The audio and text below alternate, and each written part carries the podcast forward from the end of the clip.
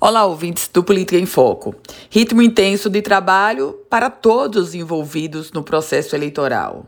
Para o Tribunal Regional Eleitoral do Rio Grande do Norte, seus funcionários, magistrados, todo o corpo operacional, é hora de uma reta final para aprontar tudo para o próximo domingo. Para os candidatos, reta final, ritmo intenso, tentar conquistar os indecisos e tentar mudar o voto daqueles que já tem se definido por um candidato ou por uma candidata.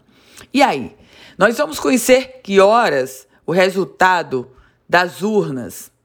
A previsão do Tribunal Regional Eleitoral do Rio Grande do Norte é uma previsão de que até as 9 horas da noite do domingo, todos nós já estaremos conhecendo os novos prefeitos, prefeitas, vereadores, vereadoras do Rio Grande do Norte. A, a, grande maioria dos eleitos será conhecido até as 9 horas da noite.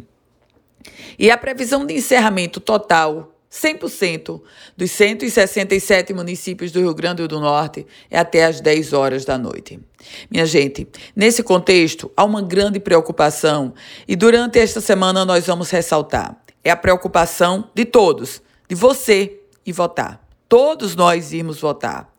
Vivemos um momento extremamente excepcional. A Justiça Eleitoral cuida em preparar e em garantir a segurança do pleito sob dois aspectos: a segurança no contexto da inviolabilidade das urnas e de todo o processo que ocorre, a segurança no contexto da biossegurança.